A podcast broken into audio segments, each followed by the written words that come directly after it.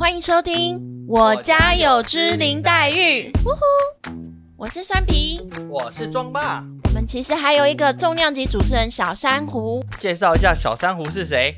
小珊瑚是我们的女儿。哎呦，我我们回来喽，去了哪里？去了澎湖一趟。没错，因为年假，清明年假，我们隔了两年，算是正式回到澎湖，呃，祭祖。没错，对，兼度假了。对啦，监督。可是我们根本就没有度到假。对，是小珊瑚在度假，对啊因为他在那边就开始，我发现启动了一个人生的开关。我觉得他长大了耶。对，他在家里都哭哭闹闹，然后胆胆小，在那边居然大吼大叫。他那大吼大叫不是生气，而是开心兴奋。哦，开启了他另外一个就是走路的一个历程吗？对，所以因为发现在台北是水土不服，结案。那这一次在搭飞机之前，其实我有一点紧张。为什么？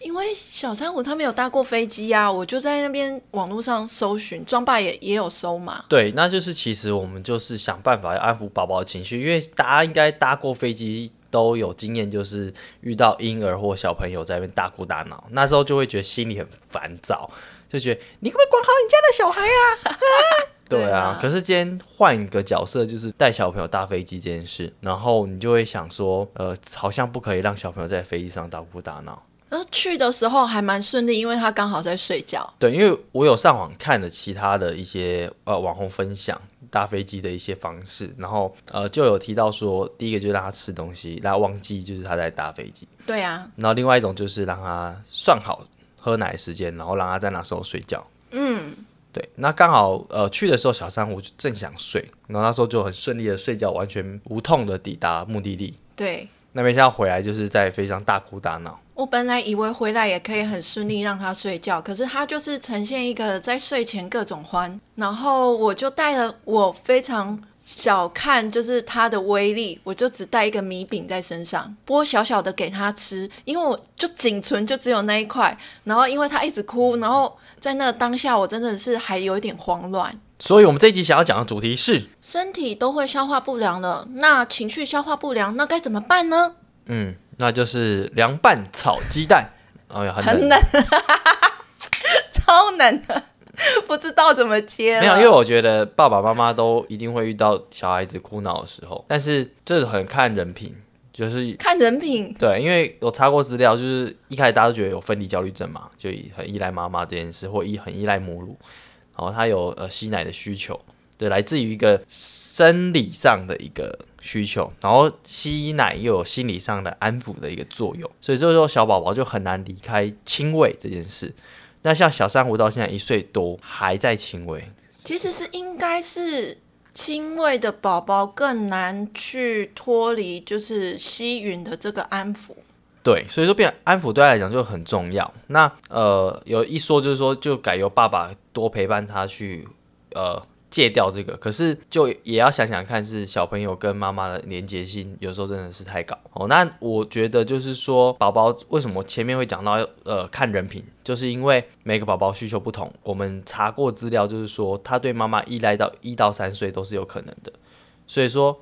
这个程度是很难说，我们告诉你一个什么样的方法就能够戒断掉这个依赖的事情。那装爸，其实你现在讲的就是比较是生理上的依赖。那那心理上也会啊，因为他要安抚嘛。嗯，那其实小珊瑚现在一岁多了，就是心理上的情绪其实会越来越明显。一开始可能是因为他生理的需求造成他的情绪，那有可能像呃有些爸爸妈妈可能有听过 Terrible Two，那其实两岁之后他的情绪的展现可能会更加的明显。那其实什么是 terrible two？嗯，因为说两岁之后，他的他的各种情绪的展现会更加明显，但是呃，远不及他的语言的表达能力，所以他会很困惑。他困惑之下，他不知道该该怎么表达，他可能就会生气啊，或者是像有些宝宝可能会躺在地上啊，或者是在那边尖叫啊，这都是因为他不知道怎么表达。呃，看过很多小朋友就是会尖叫，然后就像大家有没有记得看过早期一个广告，就是这不是肯德基，大概这种感觉。没错，就是那个最、嗯啊最明显的一个例子啦。嗯，那像是说随着宝宝这样两岁三岁，呃往后再长大啊，或是成长过程中，那我不确定说呃酸比有没有找过什么资料，想说尽量去避免这些事情发生。哎、我觉得没有想说是避免，只是先看，就有点未雨绸缪，就是看，嗯，有可能会发生什么事情。但是我觉得这应该是避免不了，大家可以就是先观察看看宝宝的反应。怎么反应？以下就引述就是妈妈宝宝的报道，然后第一个我们来看看就是嗯、呃观察一下你的宝宝有没有这几个状况。第一个就是莫名的坚持与固执。我先讲，就是我看完这些就是呃这些形容啊，我觉得有些大人也有这方面的反应。哦，好，第二个就是情绪转变极端波动，而且程度大，就是他可能一下子上一秒还很开心，下一秒就暴怒或者是暴哭。应该是有点那个躁郁症的前兆。第三个就是过度唱反调和喜欢挑战权威。这你啊，这是遗传，这不是问题。这好啦好啦，然后第四个就是个性突然转变。结果我想想好像什么对，每一个好像都有，对不对？身心科的一个感觉啊。然后，哎，可是第五个是重点了，因为他有提到，就是这是非常明显的一个警讯哦，连看电视都无法专心。我觉得你有，看电视，我觉得这看心情啊，因为有时候像我们在放空的时候，就是你眼睛看着电视，但心里可能在想其他事，或者是你只是在休息。好啦，来到第六个，过度害怕、焦虑影响了日常的生活，你也有。我觉得是每个人都有，因为 目前只要你在职场上工作一段时间，都会有这个职场焦虑的一部分。所以我说这六点你不就是专门否宝宝啊？哦，会呀，因为其实情绪这件事情，我们今天谈这个情绪，它是从小朋友出生一直到大人当呃成长，即便你到很呃年纪比较大，都会有啊。所以说，我们今天如果说专注在宝宝身上来看的话，我觉得宝宝他。相对比较难去理解的是，他在还不能呃完整表达语言的时候，我、甚至可以讲出一些很完整的单字之后，我、都不一定完全能够去用嘴巴说出他的情绪。就是因为他没办法用言语去表达，所以他才只能说用哭、用生气、用什么方式、行为来引起你的注意啊。对，就像刚一开始小朋友出生的时候，哭的时候就是不是饿就是要换尿布。所以一开始是生理需求嘛。小朋友他本身在成长过程当中，就会遇到很多很多呃不开心的事，那他怎么去让他表达这个不开心？我不知道酸比这边有什么解法。我们刚刚看到的，就是谈到的，就是呃观察孩子的情绪嘛。那接下来我们就是观察之后呢，我们就是要怎么去处理。对，那我这边也找到了一些资料来跟大家分享，就是网站妈咪爱，它有针对孩子情绪处理的建议。它这边写的就是一个心法，五个步骤。心法的原则呢，先处理心情，再处理事情。什么意思？就是你必须先处理，就是小朋友的心情的部分，你先安抚他之后，你再好好的来去跟他讲道理。例如说，他现在不吃饭，你要怎么先处理他的心情，再跟他讲你要吃饭这件道理？如果他刚当下刚好就是一直在哭闹，那我的方法呢，就只有拥抱。我就先抱抱他，就说：“哎、你怎么啦？你是不是不饿，或者是你现在非常想睡觉？”然后通常这样一下子之后，他可能又会呃稳定一点。那这时候他就很生气，然后把那个面条全部拍在你脸上。你说就像刚刚发生的事情一样，这样，我就只好默默自己先把它处理完啊，然后再慢慢的引导他，耐心的引导他说：“哎，要不要再吃啊？还是你真的不饿，所以你才要打翻呢？那这时候一个喂餐的过程大概需要花多久时间？一个小时吧。嗯，对，那其实就是反观，就是基本上你要有耐心。但是耐心真的是不是每一天都有哎、有可能你今天工作很累，你今天当下面对小孩，你自己情绪就是不是那么稳定，所以我觉得爸爸妈妈在就是跟小朋友相处的时候，重视一下自己的心情和情绪也是很重要的。嗯，基本上我觉得就是尽量的去专注在处理孩子的事情啊，不要去因为自己太多的情绪去影响整个失状况，让它导致失控这样。再来，我们就呃有步骤一，就是把否定批评憋回去。总是把否定批评憋回去？就是父母其实很多的时候，你当下在呃可能责骂啊，或是比较生气的那些口气，你是在否定他的行为，但是小朋友会以为你是在否定他这个人。哦，那其实跟转换来讲，跟大人其实蛮像，就是说，当你要口出恶言的时候，就尽量要让提醒自己要先冷静下来，然后多想个几秒钟再讲出那句话。就是要就事论事啦，就很像男女朋友吵架，常常会说啊，在生气的时候讲的话都不会是好听的。对啦，那再来就是步骤二，描述情境，命 命名情绪。这是什么意思？就是可能说你，就像刚刚我提到，就是你可以引导说，妈妈可能知道你很生气，因为你现在是想要睡觉吗？还是你就是很难过？所以你要哭吗？就是用引导的方式，因为他不会讲嘛。你用引导的方式，然后可能就是拉长一点时间，那他可能慢慢的就会释怀，就是那种非常高亢的那个情绪。那例如像黛玉，就他就直接在你面前来一个黛玉摔，怎么办？哎哎，我其实当下都有一点冷处理，我就会先观察，如果他当下不是在危险的地方，我就会观察，哎。他是真的一直在爆哭，还是他只是当下想要引起我的注意，做那么夸张的行为？再就是步骤三，就是陪伴孩子找情绪的出口。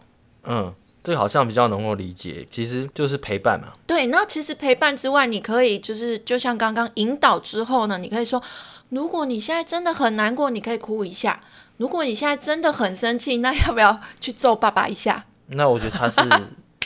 既难过又生气，既难过 哇！因为他一天哭的时间有四分之三，真的是有点百感交集，是不是？他情绪很多哎。对，而且可以捶揍一下爸爸，有点像是那个妮妮就打他的那个兔子。兔子对不对？妮妮他妈妈啊，妮妮他没有打。有啦有，他也会。他啊，他也有。嗯，好啦，那再就是步骤是，引导孩子下次如何表达。嗯。就是可能说，哎，刚刚妈妈不知道你要什么，因为你一直哭，所以呃，妈妈听不懂。下次你可以怎么样怎么样说？其实我还蛮常这样子。有有有，这个我觉得还蛮好笑的，因为我自己觉得说，像呃小商户有时候就是很崩溃，然后弄得乱七八糟的时候，其实呃引导他去表达，就是下次你可以干嘛的时候，我发现其实真的有比较好，就是他下次呃真的会比较照着我们建议他的方式去做。就像他现在可能他裤子比较长嘛，然后常常卡到他的脚，他现在就很喜欢走路啦，用跑的啊。然后他当他发现那个裤管就是影响到他行走的时候，他就在啊啊。那我就会在旁边说：“哎，你可以跟妈妈讲，你是需要帮忙吗？是不是裤管就是让你走路不太顺呢？那你下一次就可以跟妈妈说：妈妈，我需要帮忙，类似这样子的。那如果他可以说：妈妈，我要平板，那怎么办？”哎，他最近真的有。他最近我通常都只是播音乐，但是我发现昨天他在吃饭的时候，他发现那个手机上面是可以看的。他一直要我翻过来，可是我硬是不翻过来。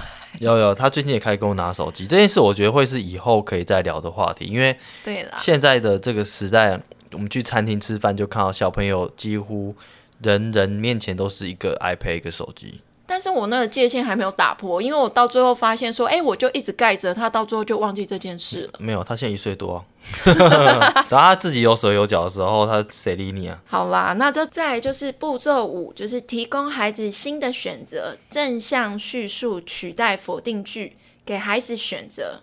就是当你要阻止他做一件事情的时候，你不能只是单纯说，哎，你不能这样做。那他就是当下可能会被觉得被批判，就是哎，我我这样做怎么了吗？那他可能情绪一下就会起来。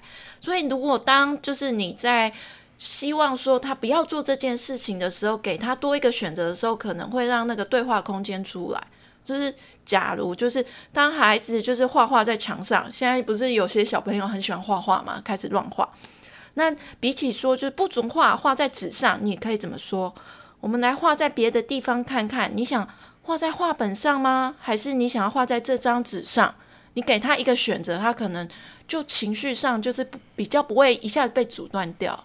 嗯，那我觉得其实刚刚呃蒜皮分享的一个心法跟五个步骤这件事，呃，简单来讲，我觉得可以比较呃同整的归纳，就是说呃不用想那么复杂，听起来感觉像是说就是要有耐心，然后尽量同理心，好有耐心有同理心，毕竟他是一个小 baby，你就要想象小 baby 他的知识能力目前也还没像我们大人那么的容易理解。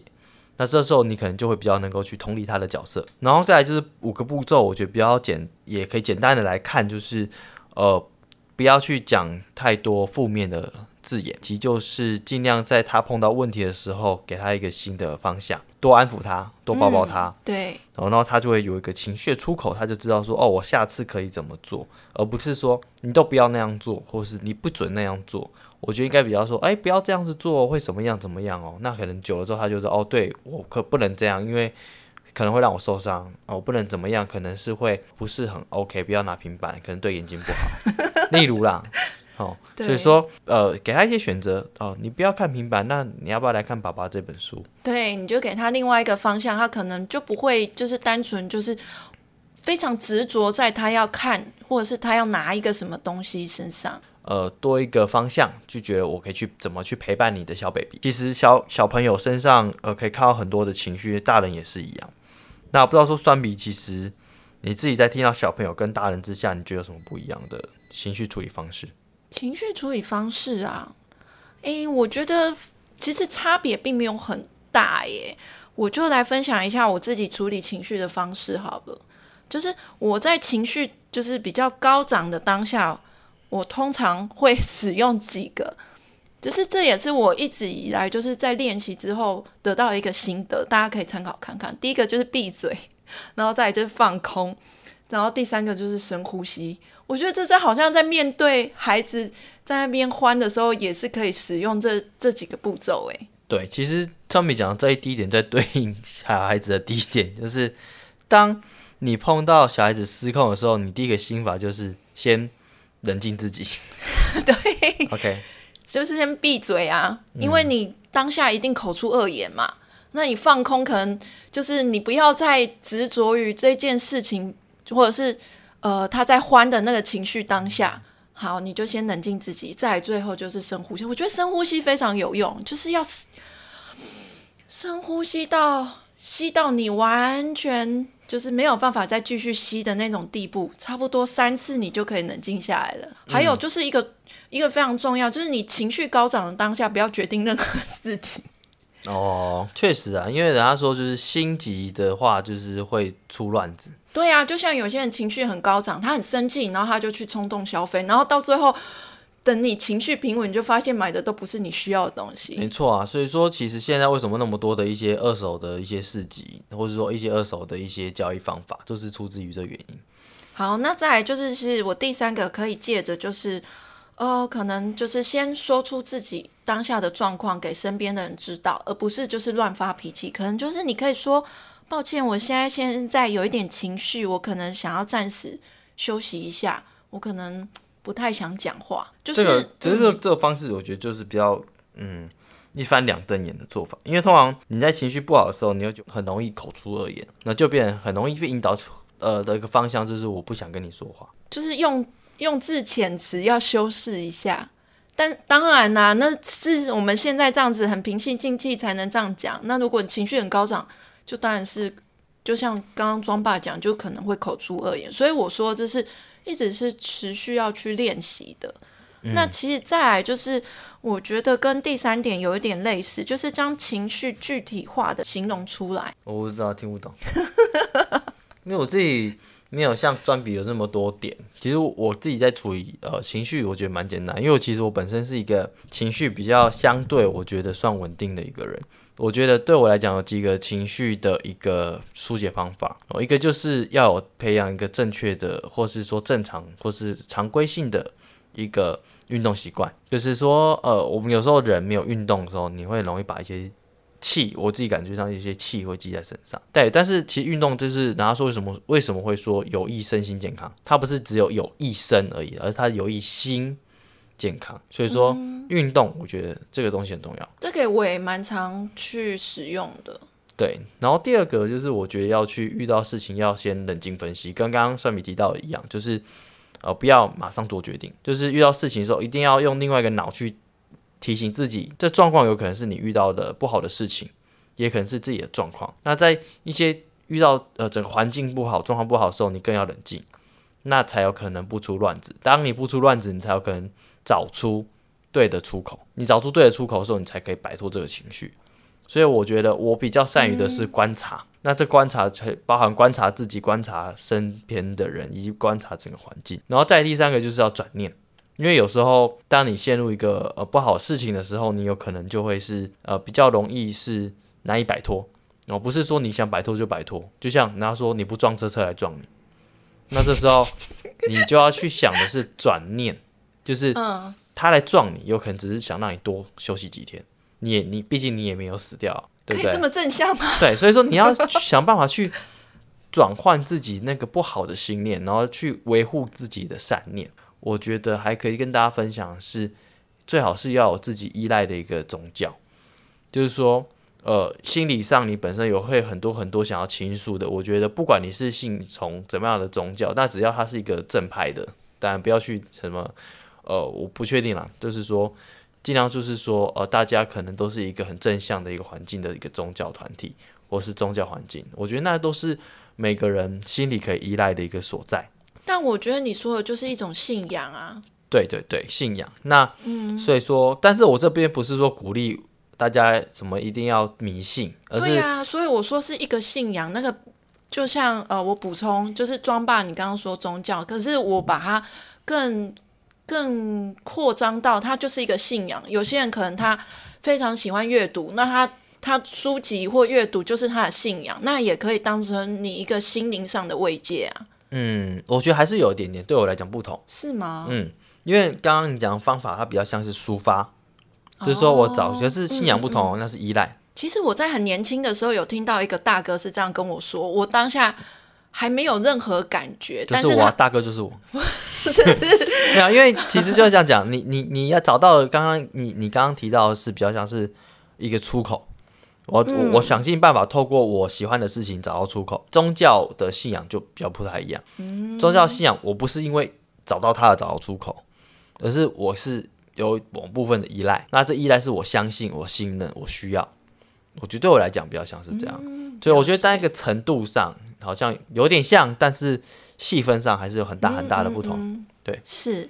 那回到我刚刚就是最后提到的第四点，就是将情绪具体化的形容出来。那我觉得这是要不断不断的练习。就像庄爸他刚刚一下子就讲出，就是他觉得有哪几点是他怎么去做呃情绪上的抒发，或者是呃他怎么会去解决自己情绪上的问题。那我觉得这个就是我一直不断在练习的，就是我会很容易，就是以前的我很容易把情绪就是搅成一团，就是我我没有办法理清就是事情的本身，我就是一直陷在情绪里面。那这时候就像我跟小珊瑚相处的时候，我可以试问他说：“诶，你现在是很难过，所以你才这样吗？”那我也试问自己说。诶，我现在很难过，是因为什么什么事情让我这样吗？我现在很生气，是因为什么吗？然后透过这样的一个自问或者是自答，我觉得这也是重新认识自己情绪的一个很好的方式。嗯，所以其实这一集总归来讲，就是从小朋友一直到你长大，情绪这件事情是不断你要去面对的一些课题。那我觉得，呃，不管我们刚刚分享多少多少的方法，我觉得其实。呃，总归来讲，有一件很重要的事情，还是要很平心静气，然后以和为贵。觉得这个就是对，因为其实我觉得就是一个呃台湾人的智慧啊，大家说家和万事兴嘛。哦，这这我真的很认同。对，那你如果一个家庭不和乐，你就很难去让这个成员快乐，或是有好的发展。那所以说，家庭教育相当相当的重要。那，呃，有时候不是你对，或是说小朋友在吵闹的时候，你给他就是对。有时候你要去评断那个当下，就是该不该给他，那该不该退让？有时候我们的退让，maybe 是一种，呃，互相的和谐。那像是说，我们跟小朋友沟通的时候，哦，有一些时候我让我还是会让他看看电视啊，让他看看蜡笔小新，对呀、是，对，就会看看蜡笔小新，他很开心啊。那我觉得也未尝不可，让他看一下电视。所以嗯很多事情，我觉得不是说一定是呃物极必反这就是一个拿捏啦。嗯，你要去拿捏。所以说，我也觉得呃，也可以跟我们的爸爸妈妈的一些呃我们的朋友们分享，就是说尽量的去同理小孩的立场。那我觉得还是就是要透过你跟他慢慢的一些摸索跟互动。陪伴。那我觉得很多爸妈可能会关键会是在陪伴这个点，因为现在的时间比较零碎，所以要完整的陪伴真的会嗯需要很静下自己的心，然后来陪伴你的小朋友。那最后我想要就是也算是鼓励一下，就是育儿就是这路上感觉到挫败的爸爸妈妈，就是当我们感觉到挫败的时刻，我们可以这样提醒自己：我们要的不是孩子当下不哭，而是未来我们无法陪在他身边的时候，他能否自己擦干眼泪，重新出发？没有啦，我觉得其实很简单，就是说，呃，最后小朋友他终究一天就是要去面对这个社会。我们成为一个爸妈，最面对小朋友最重要的一个部分就是培养他能够独立去面对跟解决事情。好，那就这集到这边喽。我下一集会跟大家聊聊看，我们这一次前面提到我们带小朋友回澎湖的故事。哦，对，带小朋友旅行其实有很多嗯很多的美美嘎嘎哦。好，最后就是也欢迎大家来到就是我们的粉丝专业我家有只林黛玉来跟我们做互动哦，OK，记得要按赞哦，谢谢，拜拜，拜拜。